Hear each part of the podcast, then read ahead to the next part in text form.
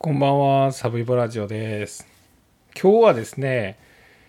大阪泉佐野18歳大田殺害事件の判決公判を見に行ってきた、傍聴してきたという話です。この事件はですね、えー先週の水曜日だったかな、火曜日だったかな、えー、まあ、22歳の男が18歳の付き合っていた彼女をですね、まあ、あの殴る蹴るをして、まあ、殺害した、まあ、殺害というか死に至らしめたという傷害致死に関する、まあ、裁判です。でこれを先週ですね、えー見に行ってきたんですが、まあ、その判決公判が11月13日月曜日に大阪地裁の堺支部でお昼の2時からありましたんでそれをまあ傍聴してきました。で結論から言うとですねまあもう報道なんかで出てるんですが、えー懲役12年というふうになりました。でまあ事件の詳細な内容は、まあ、前回のポッドキャスト先週の火曜日にアップしたのかな。よかったらそれをちょっと聞いていただければと思います。まあちょっと偉いね。なんかこう気持ちが高ぶって40分以上喋ってましたんでちょっと長いですもんねちょっとねまあかいつまんで、えー事件のあらましを、えー言いますとですね22歳の男これが山中元気という男が18歳の女の子と、まあ、同棲をしていたんですね。これが大阪の泉佐野のえ JR の東佐野駅というとこのすぐ近くにある、ま、アパートというかハイツというかそういうとこで一緒に暮らしていました。え今年の3月ぐらいから一緒に暮らしていてで5月の7日と8日この2日間にわたって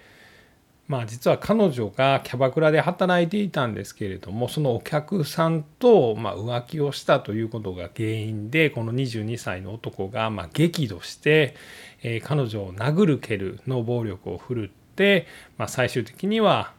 殺してしまった。でまあその途中でですねこれ1日目に暴力を振るった時に彼女は頭をまパクッとまあ割れたんですね。で大量の出血をしました、まあ、これ冷蔵庫の角に頭を打ちつけた。ということなんです。で床にまあ血だまり、まあ、血の水たまりみたいなのができました。でこの山中元気という男は彼女を脅してですね「お前何しとんねん。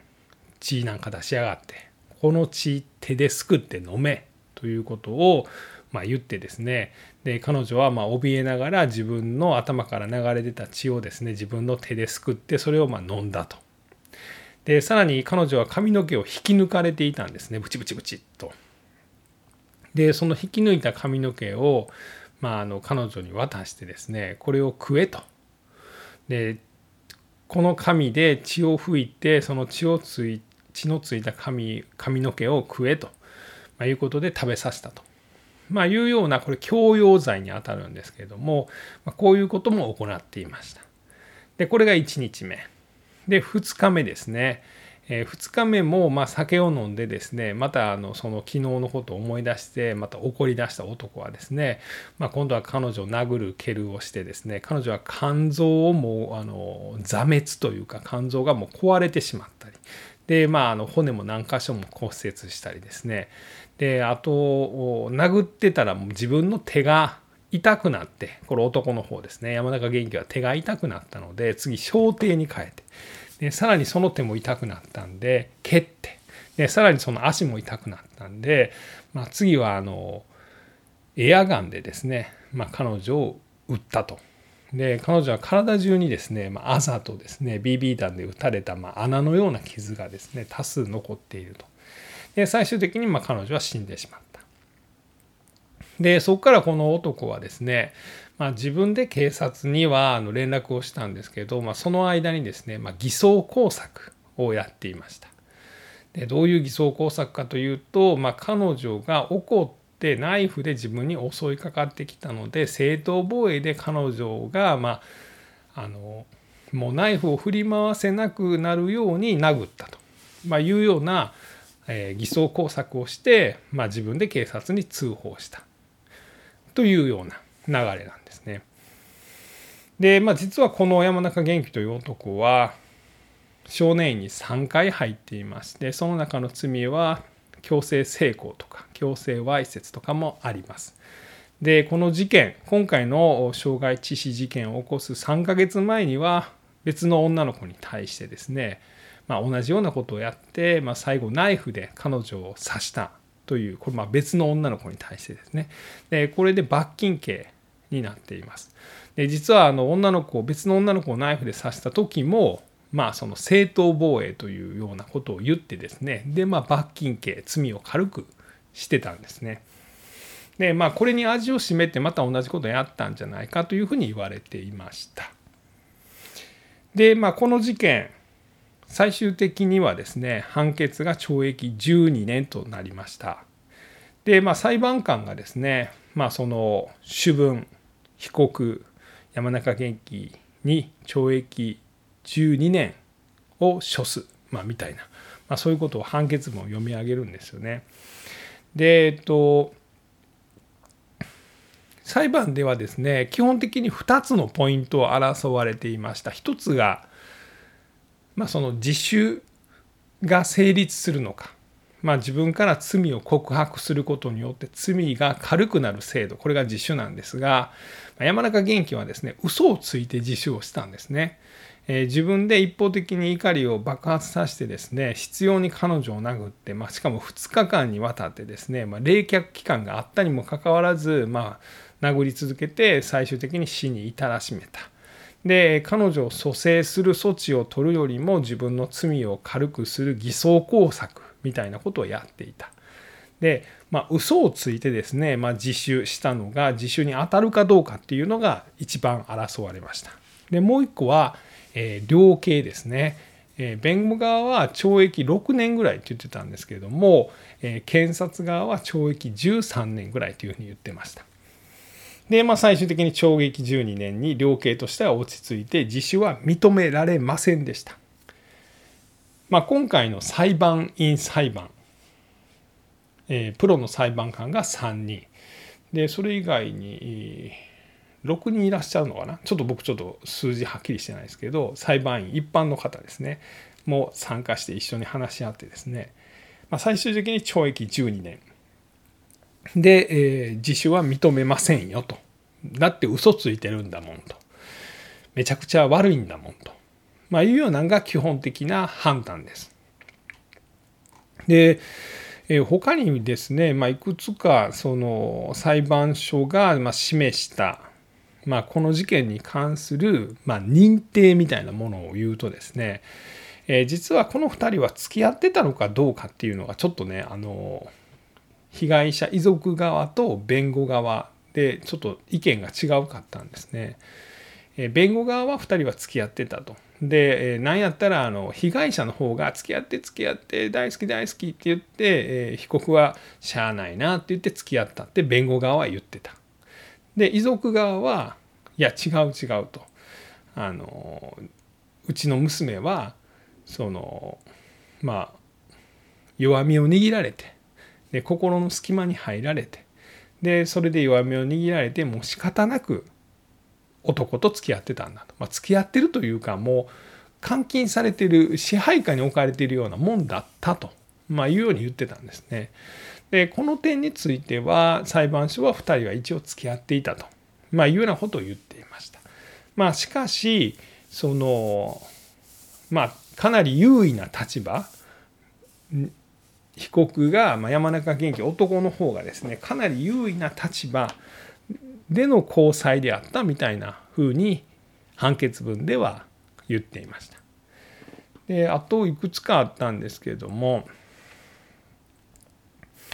えっとどういうとこ言ってたかな？えっとあのあれですねあの、えー、そうそうそうそう。あのまあ、浮気が一応原因であるということですね。これ女の子の方被害者の方が、まあ、そのキャバクラの客と、まあ、そのアフターに行ってですね。でそこでまセックスをしたと、ま、いうことなんですけれども。でこれを被告が怒ってですねでまあ殺してしまったという話なんですが、まあ、これについては、まあ、その浮気は原因であったと。で浮気をされたことで怒るのはしゃあないけどあの殴ったらあかんやんと、まあ、いうことを裁判官は言ってました。まあ当たり前のことなんですけどまあそれをどういうふうに判定するのかなとは思ってたんですよね。なんかその殴ったこと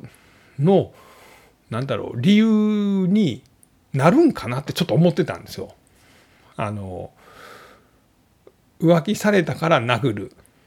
あかんけどまあちょっとしゃあない部分もあるやんみたいな判断をするのかなと思ってたんですが、まあ、裁判所はですねそこはあの怒るのはわかるけど暴力を振るうには理由にはならないとここは明確に言ってましたね。なんか僕この判決は良かったなと思ってなんかその浮気された男ってこう女の人を殴ったりすることがまああると。でまあ僕も感情的には分からんでもないと。でももうそれは今の世の中では許されないっていうふうに僕は思っているんでちゃんとですね今の世の中では許されないという判決がその判決文の中に書かれていた、まあ、あの込められてたっていうのは僕はなんかすごい良かったなというのは感じましたね。えー、まあそんなとこですよね。で被告はですねあの、まあ、この判決公判、まあ、判決の時の裁判っていうのは、まあ、あの傍聴に行かれた方なんかはよく知ってらっしゃると思うんですが、まあ、これ以外の事件もそうですよね。もうあの10分ぐらいで終わるんです。もう、えー、被告はあの真ん中の席に来てくださいって言ってあの被告は真ん中に来てですねえ山中元気さんですよねっていうのを確認して入ってじゃあ今からあのあなたに対する判決を読み上げますねっていうふうに言って、え、被告に何とかなんとか。でその理由は何とかなんとか。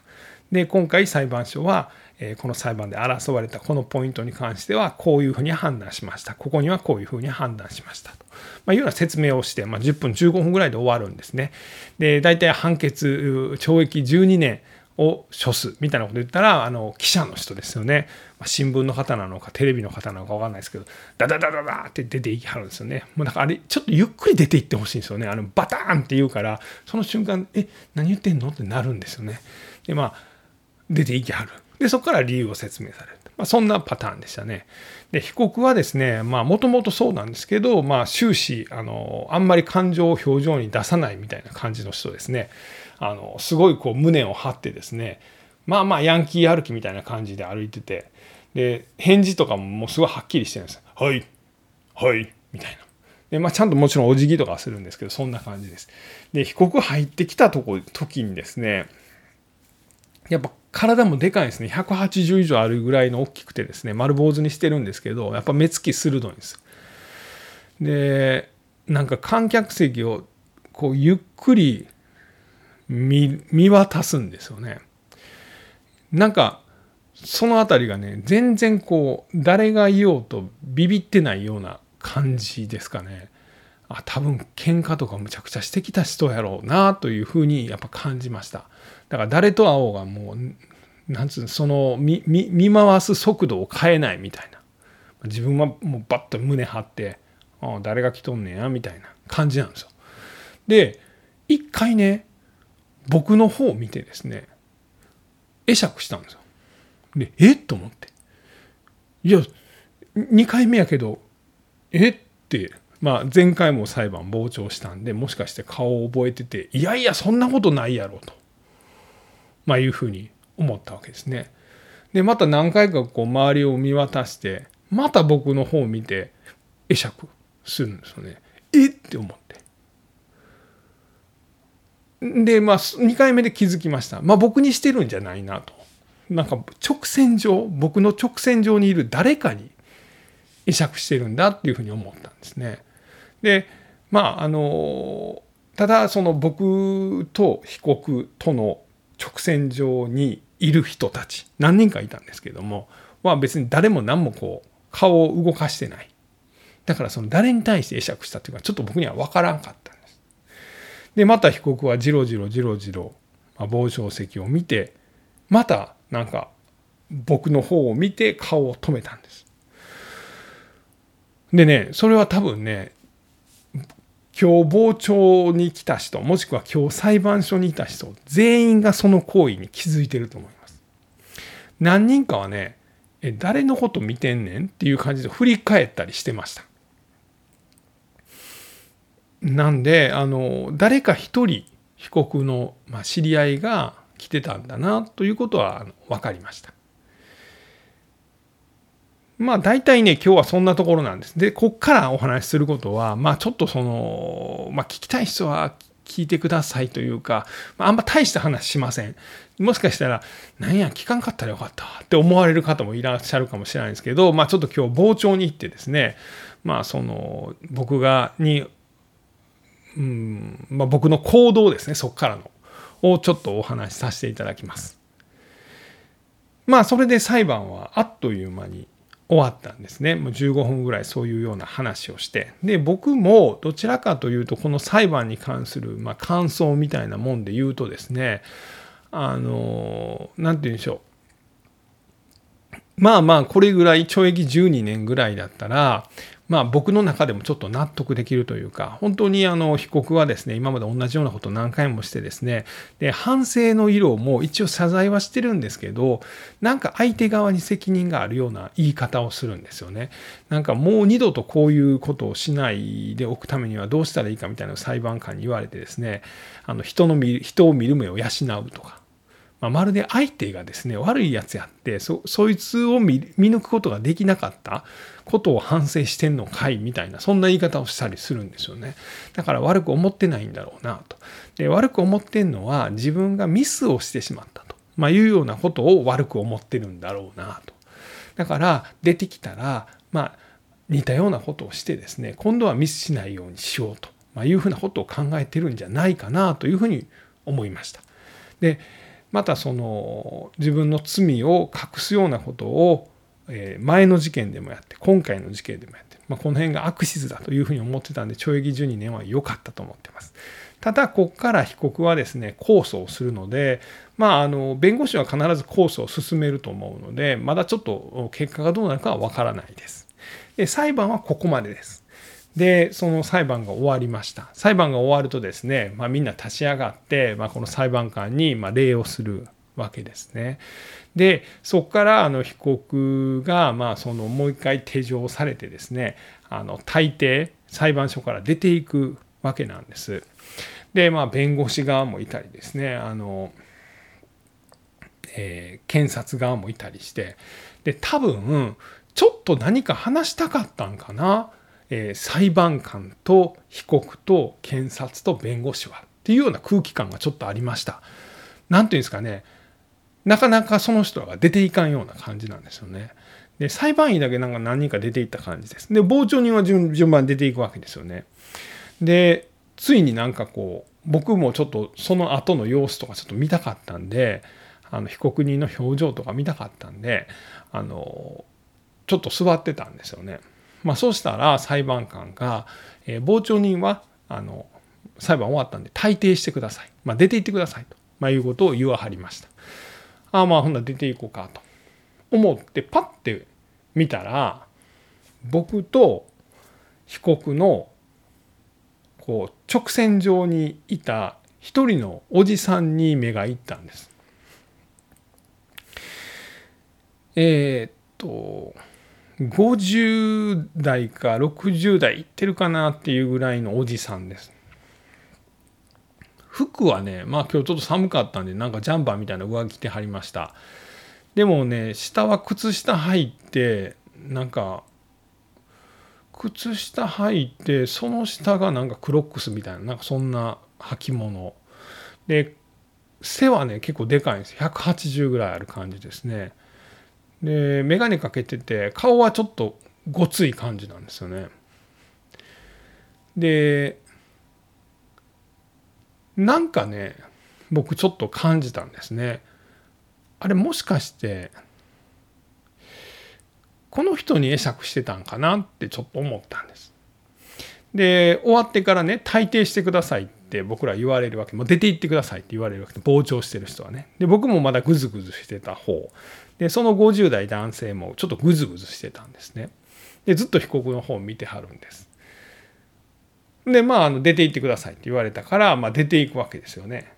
あの後ろのドアから外に出ていくわけなんですけど、まあ、出る直前でもう一回被告の方を見たんです。なので僕もなんとなく被告の方を見張るなこの人と思って被告の方を見たら被告はずっとそのおじさんの方を見てたんですね。やっぱりなんか知り合いなんかなってちょっともう一回思いました。でそのまままああのえっ、とその法廷を出てですねこれ202法廷かなんかなんですけど堺の方の裁判所ですねでそこからエレベーター乗って202なんで1階に降りていくわけです別になんとなくそのそのおじさんと一緒になって1階まで降りていったでまあ裁判所から今度は駅の方に行くんですけどなんか歩く道も一緒やったんでなんとなく一緒に歩いていきました。でその人が裁判所出てピタッてちょっと止まったんですよね。だからまあ僕もなんとなく止まってしまって。でもう一回その人動き出して裁判所の目の前にあるカレー屋さんに入っていったんです。その時ね2時半ぐらいですね。まあ、ちょっと遅い晩飯。あ、まあ、昼飯、昼飯。実は僕ね、あの今日ですね、これ2時から裁判やったんですね。で、その前の1時半ぐらいに、あの、南海の難波駅で、のホームにある駅そば、あの、駅のそば屋さんで、カレーそば食べてるんですよね。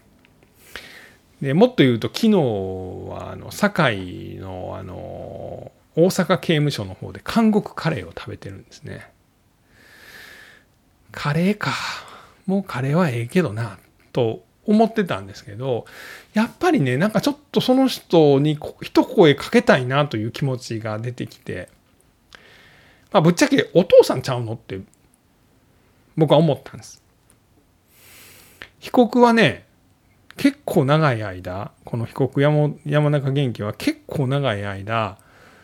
法廷の傍聴席をもう5分ぐらいじろじろじろじろ見てたんです。で、一人だけ挨拶してたんです。会釈。しかも2、3回ぐらいやってました。他は誰一人多分知り合いがいなかったんやと思います。もしくはその自分の心を許した自分が挨拶するような相手は一人しかいなかった。で、それがそのおじさんじゃないかなって僕は思ったんですよね。昨日昼カレーやろ？今日の昼カレーでもう一回昼カレーかと思いながらもまあまあ入ってみようと思ってそのおじさんが入ったカレー屋さんに入りました。なんかカツカレーの専門店かなんかでカウンターだけのカレー屋さん、まあ、僕が入ったら、まあ、そのおじさんが一人カウンターに座ってて他にお客さんいませんでした。で僕が入って。僕が入ったらもう一人入ってきはったんで3人ですね。カツカレーをお願いしますって言って950円ぐらいのカツカレーですね食べました。美味しかったんですけどねもうさっきもカレーそば食べたばっかりなんでねまあまあ食べてまあほんまでも今あのあの今度年末のねあのえっと、トークライブのためにダイエットしてるんです。もうブクブクなんで、もうちょっとでもこう絞ってから皆さんの前に出たいなという気持ちがあるんで、今、ダイエット中なんですけど、まあ、お昼にカレーそばとカツカレーを食べてるんですけどね。で、まあ食べて。で、もしその人が被告の親だったら、まあ、懲役12年の判決が自分の息子に出た状態で誰かに声かけられるのは嫌やろなってカツカレー食べながら思ったんです。そんなん嫌やろなどう考えてもと。で別に親が悪いわけやないし、まあ、なんとなく親悪いみたいな気持ちもどっかにはありますけどそんな関係ないしまあその人そんなんなんか根掘り葉掘り聞かれるの嫌やろなと思って、やっぱ声かけるのやめようかなとも思ったんですけど、まあ、いろんな報道がこの事件に関しては出てるんですよね。あの、週刊文春も出してるし、結構関西の放送局なんかも結構報道してるんですけど、まあなんかこう、もし親だとしたら何か一言言いたいことはないんですかぐらいは聞いてもいいかなって思いました。で、カツカレー食べ終わって。で、その間もね、僕ちょっと正直チラチラ見てたんです。ほなね、ずっと携帯いじってはるんですよね。カレー食べながらもずっと携帯いじってる。でなんか誰かになんかメールかなんか連絡してんのかなというふうにも思ったんですけど、まあ、よう見たらずっとなんかゲームやってるんですよ。なんかずっとあのシムシティみたいなゲーム。シムシティわかります？あの昔あのパソコンゲームとかであったやつであの街を作っていくみたいな。あのここに住宅を建ててここに、え工場を作ってここに線路を作ってここに道路を敷いてみたいな。あの原発置いたらたまにメルトダウンするみたいな。で何か置いたらたまにゴジラみたいな木おるみたいな。なんかで自分は市長になってこの市を発展させるみたいなそのゲームなんです。シムシティ。なんかそんなんやってるんですよ。ん？ちょっとなんかん？うん、父親ではないんかなとは確かに思いました。その自分の子供が懲役12年の判決出たその瞬間にカツカレー食いながらシムシティできるかん？それはちょっとできへんな。やっぱちゃうかとちょっと思いました正直。まあでもカツカレー言うてる前に食べ終わって。でごちそうさまでしたって950円払いました。でそのおじさんまだちょっと食べてたんで、まあちょっと外出ようと思って、で、外出ながら、まあもし出てきたら声かけようかな、どないしようかな、まあまあまあ声だけかけさせてもらおうか。うん、一緒に、あの、たまたま傍聴席いたんですけどね、うん、もしかして被告のお知り合いやったりします。うん、これぐらいやったら声かけてもええやろと思ってたら、カランコロンカラン、おじさん出てきました。で、なんかね、目的が決まってなさそうな感じなんですよ。裁判所から出た瞬間もですねなんか行き先が決まってない感じ。なんかうろうろするような感じ。でカレー屋さんから出てきた時もそう。なんかまっすぐ駅に向かうわけでもなくどこ行こうかなうろうろしてる感じ。なんで近寄って「あすいません」くるっとこっち見張って。あのさっき裁判傍聴されてましたよね？って言ったらほう。みたいな。あのちゃうかったらほんま申し訳ないんですけどあのもしかしてあの被告のお知り合いですか？って聞いたら「ほ違いますよ」って言ってましたね。あれ？違いますけど。ん？あなたは裁判ご覧になってたの？あ見てました。うんそうなんだ。ああなたはお知り合いなんですか？被告の。いや僕も全然知り合いじゃないです。あすいません変なこと聞いて。あ全然全然。よく来られるんですか？たまに来ます。ほまたおおで会うかもしれませんね。みたいな。あすいません変なこと聞きまして。あすいません。カレー美味しかったですね。おおよく来るんですよ。みたいな。まあ全然お父さんじゃなかったという、まあ、それだけの話ですね。ねここからはちょっとねあのここななこの話何でしょうね。ねあのもしかしてお父さんちゃうかなと思ってねなんか僕の中にねなんかね今日はねちょっとそのジャーナリズム精神みたいなのが一瞬芽生えてしまったんですよ。なんかね正直な話するとねあの懲役12年という判決が出た時にほら言ったやんみたいなふうに思ったんです僕。あの前回のポッドキャスト聞かれた方は多分僕12年って言ってたと思うんですよ。多分僕は12年やと思いますみたいな。でねさっきはねなんか12年で、まあ、これぐらいやったらええなと思ってましたみたいなことを言うてましたけど正直なところで言うとですねあの裁判官が懲役12年って言った瞬間俺ら言ったやろうがと。もうこのポッドキャスト始めて2年半もうこの事件をめる目がもうすごい研ぎ澄まされとると。もう予想もバンバン当たると。もうなんか神がかってるというようなことを思って調子乗ってたわけなんですね。だからなんか被告がこう挨拶なんか会釈してる時に「ん？もしかして誰か来てるのか?」みたいなふうに僕はちょっと探偵モードみたいなふうになってですね「ん？あの顔はなんかこう顔つきが似ている」と思って。でまあ父親って勝手に思い込んでですね。でまああのうろうろついていって、まあ、声かけたら全く全然関係ない人やったっていう。ね、オチにもならない話をあのしております。あの皆さんの大事な10分少々をですねあのこういう時間に使っていただきまして誠に申し訳ございません。まあ今日はそんなところでございましたすいませんあのカツカレーのお店はねあの大阪地方裁判所の堺支部の出てすぐ南側にあります